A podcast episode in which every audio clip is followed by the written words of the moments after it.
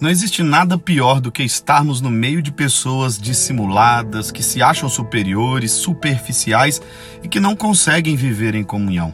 Tudo que nós queremos é estar com pessoas que são amorosas, cuidadosas, viver em comunidade, onde a verdade e o amor reina, um lugar onde nós possamos contar uns com os outros. A grande verdade é que encontrar esse lugar é algo desafiador e promover esse lugar é algo muito difícil de se fazer. E é sobre isso que nós falaremos hoje no 19 áudio dessa jornada sobrenatural de uma vida com propósito. Como você lida com as pessoas.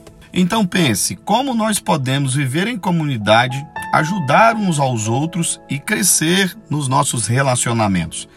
O livro de Efésios, no capítulo 4, verso 3, diz que estamos unidos na paz por meio do Espírito, que devemos nos esforçar para continuarmos unidos através da paz dessa maneira.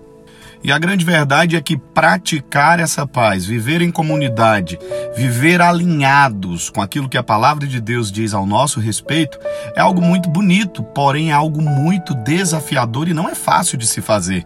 Mas é necessário que nós tenhamos esforço. Nós devemos nos esforçar para vivermos em comunidade, vivermos unidos uns com os outros, até mesmo com aqueles irmãos ou irmãs um pouco mais difíceis. É interessante que você entenda que essas pessoas mais difíceis, Deus permite que elas estejam nas nossas vidas para que nós sejamos moldados através delas. Existem pessoas que não conseguem exercer misericórdia, existem pessoas que são julgadoras, e Deus, quando coloca essas pessoas nos nossos relacionamentos, é para que nós possamos aprender a ter uma vida de misericórdia, aprendermos a perdoar. Não podemos ser prepotentes. Não existe nada pior do que uma pessoa prepotente que se acha a dona da razão e que todos estão errados e o que vale é o que ela pensa. Isso é muito triste, não é verdade? Nós precisamos servir uns aos outros e não julgar uns aos outros. 1 Timóteo capítulo 3, verso 14 fala como devemos viver como família de Cristo Jesus, como a família de Deus. Temos que ser verdadeiros uns para com os outros. E quando, quando eu falo de sermos verdadeiros uns para com os outros, eu não estou dizendo que você deve dizer a verdade de qualquer maneira. Muito pelo contrário. A Bíblia já nos ensina como nós devemos praticar o amor em verdade. Amar alguém não significa concordar com tudo aquilo que essa pessoa faz, na é verdade. Amar alguém significa respeitar essa pessoa, mesmo quando os pensamentos são diferentes. Esse é o verdadeiro amor que Jesus nos ensinou. Veja bem, ele nos amou mesmo quando nós éramos falhos. Mesmo quando nós erramos, Jesus ele não muda conosco. E o que Deus deseja de nós é que nós sejamos verdadeiros em amor. Podemos resolver os nossos conflitos, podemos resolver os nossos dilemas quando nós entendemos que o amor é a pedra fundamental de todo relacionamento e a verdade deve sempre ser dita em amor. Existem muitas pessoas que vivem fugindo dos conflitos e essa não é a postura que nós devemos tomar. Devemos encarar as pessoas de frente e demonstrar o nosso amor para com elas e resolver os nossos conflitos de uma maneira séria, de uma maneira verdadeira e, acima de tudo, de uma maneira amorosa. Provérbios capítulo 24, verso 26 diz que a resposta sincera é um sinal de uma amizade verdadeira. Você pode ser verdadeiro em amor. Existem pessoas que dizem: Ah, eu vou contar umas boas verdades para Fulano ou para Beltrano. Essas pessoas ainda não entenderam que, ainda que essa outra pessoa esteja equivocada ou errada, isso não nos dá o direito de errarmos também. Devemos exercer a verdade com seriedade, com verdade e com amor. Isso é o que a palavra de Deus está nos ensinando. Efésios capítulo 4, verso 15 também diz que devemos praticar a verdade em amor. E olha, muita atenção, se uma pessoa só fala o que você quer ouvir, ah, eu sinto muito te dizer, essa pessoa não é seu amigo ou sua amiga de verdade. Amigos verdadeiros falam a verdade, eles não precisam fingir ser uma pessoa que não são para te agradar. Portanto, entenda: se alguém vive falando só o que você quer ouvir, muito cuidado. Amigos verdadeiros falam a verdade com sinceridade e com amor. É fato que a verdade em alguns momentos vai doer. Esse é o processo de cura, esse é o processo de transformação. Muitas vezes eu ouvi verdades que doeram, mas no fundo eu sabia que estava errado e que precisava mudar. São nesses momentos de confronto, quando nós somos confrontados com a verdade e com amor, que nós crescemos e que nós desenvolvemos os nossos dons, os nossos talentos e, sobretudo, desenvolveremos o nosso relacionamento de acordo com o que a palavra de Deus nos ensina. E o que mais nos fará crescer é quando somos confrontados, confrontados com a verdade em amor. Muitas vezes nós nos achamos melhores, que tudo deve ser feito do nosso jeito, quando na verdade podemos estar equivocados. Que as coisas devem ser feitas só da nossa maneira, muitas vezes julgamos, muitas vezes pecamos e falhamos contra uma pessoa que amamos ou uma pessoa que nos relacionamos. É importante entender algo muito poderoso que é um princípio do reino de Deus. Você vai errar. Isso é fato, irmão. Isso é fato, irmã. Você vai cometer erros nesse relacionamento entre você e os seus irmãos e a comunidade da fé. Mas o mais importante é reconhecer o erro, pedir perdão. Não existe nada mais poderoso do que um coração disposto a liberar perdão e um coração disposto a receber perdão. Entenda que amar as pessoas é um mandamento, não é uma sugestão. Obviamente que você pode amar as pessoas, mas pode não concordar com as práticas que elas praticam ou com a maneira que elas estão vivendo. Agora, o amor é um mandamento. Nós podemos reprovar, sim, as ações, mas não podemos reprovar as pessoas. E existem muitas pessoas que se acham donas da verdade, donas da razão, não conseguem ouvir as pessoas que estão falando com elas. Elas são aquelas pessoas que falam demais, elas não dão ouvidos. Sempre estão certas e não importa a situação, elas sempre darão o seu jeitinho de sair bem na história e dizer: Eu estou certo da razão. Quando nós é, encontramos com a cruz, com a cruz de Cristo, nós compreendemos que esse tipo de postura não deve mais fazer parte da nossa vida cristã. Temos que ser tratados no nosso orgulho, no nosso temperamento, na nossa prepotência, quando nos achamos os donos da razão, quando julgamos as pessoas levianamente, nós temos que permitir com que o amor de Cristo Jesus ele entre dentro do nosso coração, nos trazendo paz, esperança, amor, humildade, longanimidade, domínio próprio. Quando nós permitimos que a cruz de Cristo nos encontre, nossa vida é transformada.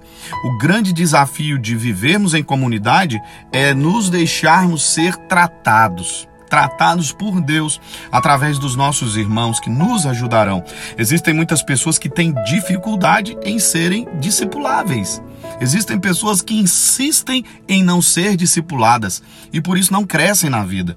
Não crescem porque vivem se escondendo atrás de uma máscara que infelizmente um dia ou outro ela acaba caindo, a pessoa acaba não conseguindo suportar esse tipo de vida que ela tem vivido. Gálatas 6:1 diz que se alguém comete um erro, devemos procurar essa pessoa gentilmente, em amor e ajudá-la. Existem muitos juízes, essa é a grande verdade. E Deus necessita que nós sejamos mais médicos, que nós tenhamos mais amor, mais cuidado, porque no reino de Deus o papel de julgar não é nosso, o papel de julgar é de Deus. O papel de salvar a humanidade também não é nosso, esse papel foi concedido a Jesus Cristo. Ele é o nosso Salvador. O papel de convencer as pessoas também não é nosso, é do Espírito Santo. A Bíblia diz que ele nos convence do pecado e do juízo de Deus. Então, qual seria o nosso papel enquanto igreja e quando igreja? O nosso papel é amar uns aos outros. Foi esse o mandamento que Jesus nos deu. Amarás o Senhor teu Deus de todo o coração e o seu próximo como a você mesmo. E entenda, não adianta correr dos conflitos, porque sempre quando corremos dos conflitos, eles se multiplicam. Efésios 4, 25 diz que nossa vida deve ser mudada. deve ser tratada de acordo com os princípios da fé, com os princípios que Jesus Cristo nos ensinou. Portanto, pare de correr dos conflitos. Isso não vai resolver seus problemas. A partir de agora, tem uma postura diferente, uma vida diferente, uma vida moldada através da paz, da verdade, do amor e através dos frutos do Espírito Santo. Por isso é importante termos coragem. Coragem para resolver os nossos conflitos. Coragem para sermos verdadeiros uns para com os outros. Coragem de enfrentar os nossos conflitos com humildade e deixar com que Cristo Jesus direcione as nossas vidas, os nossos pensamentos, as nossas ações e tudo que nós fazemos será para o crescimento do corpo de Cristo. 1 Pedro 5,5 diz: Sejam todos humildes uns com os outros. O que é uma atitude de humildade? É admitir que tem fraquezas. É admitir que muitas vezes vamos falhar. Uma atitude de humildade é sermos pacientes, saber ouvir, saber como falar. Todas as vezes que nós temos essas atitudes de humildade, o Espírito Santo de Deus, ele trabalhará em nós e também através de nós coisas sobrenaturais. O livro de Romanos, capítulo 12, verso 16, também diz: Não se comportem como se fossem superiores uns para com os outros. Não pensem que vocês já sabem de tudo. Isso é sobrenatural, essa palavra. Nós não podemos, por conta de um cargo eclesiástico, por conta de um cargo de liderança que exercemos, seja na igreja, no trabalho, aonde quer que for, nós não podemos nos achar superiores uns dos outros. Sabe por quê? Porque o Senhor, Criador de todo o universo, se fez homem. Ele habitou no nosso meio, ele foi humilhado. Ele se expôs à humilhação por causa dos nossos pecados. Então, todas as vezes que nos achamos melhor do que alguém, nós estamos de fato negligenciando algo que é terrível. Nós estamos negligenciando um mandado de Deus. Nós estamos negligenciando a cruz de Cristo Jesus. Por mais que você seja um líder, um pastor, um bispo, não interessa.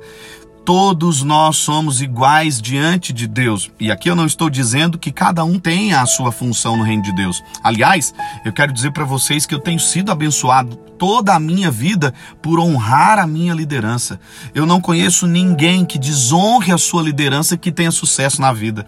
Infelizmente, todas as vezes que desonramos um líder espiritual ou um líder no nosso trabalho, aonde quer que seja, nós estaremos desobedecendo a palavra de Deus. Nós temos que honrar as nossas autoridades, especialmente temos que honrar os nossos pastores, os nossos líderes espirituais. Viver uma vida de desonra é viver uma vida de miséria. Viver uma vida de desonra é viver uma vida de dificuldade. E Deus não deseja que você viva isso. Muito pelo contrário. O coração de Deus, a vontade de Deus é que você cresça, que você prospere e que você seja uma bênção. Aliás, não foi isso que Deus disse para Abraão? Se tu uma bênção. E é isso que nós temos que ser.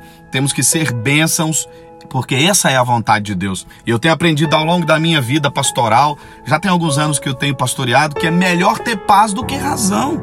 Existem muitas pessoas à procura de razão absoluta em tudo e em algum momento elas vão falhar. Obviamente que isso não é um motivo para fugir dos problemas, muito pelo contrário. Devemos encarar os nossos problemas com a postura de homens e mulheres de Deus que somos. E a vida em conjunto exige cortesia. Temos que aprender a agradar uns aos outros e não a nós mesmos. E eu quero te dar aqui algumas dicas que o livro ele nos dá para um bom relacionamento em conjunto, em comunidade, especialmente um bom relacionamento na casa de Deus, um bom relacionamento com os nossos irmãos da fé.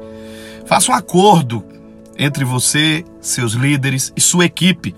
Compartilharemos nossos verdadeiros sentimentos. Incentivaremos uns aos outros, apoiaremos uns aos outros, perdoaremos uns aos outros, falaremos a verdade com amor, admitiremos nossas fraquezas, respeitaremos nossas diferenças, não divulgaremos nossos segredos e faremos dos nossos relacionamentos da fé a mais alta prioridade da nossa vida. Esse é o desejo de Deus, que nós sejamos um, assim como Ele, Jesus Cristo, é um com o Pai e o Pai é um com Ele. Quando esse grupo está unido, quando esse povo está unido em um só propósito, absolutamente nada poderá detê-los. A palavra de Deus diz que nós somos a igreja do Senhor Jesus na terra. E as portas do inferno não prevalecerão contra a igreja do Senhor Jesus, ou seja, contra a comunidade da fé. A porta do inferno não prevalece contra um crente. Não é uma vida isolada que vai garantir sucesso espiritual, mas é quando nós aprendemos a nos relacionarmos uns com os outros. Se for preciso, peça perdão. Se for necessário, encare um momento de dificuldade de frente, isso vai fortalecer os seus vínculos e fazer com que vocês possam crescer e crescer muito em Deus. Eu sou o pastor Paulo Borges, que Deus abençoe sua vida. Eu estou amando estar com vocês nesse propósito sobrenatural de 40 dias de uma vida com propósito. Hoje é o nosso 19 dia e eu tenho certeza que a unção de Deus está sendo liberada sobre a sua vida de uma maneira muito poderosa. Que Deus te abençoe. Nós nos encontramos no próximo áudio, em nome de Jesus.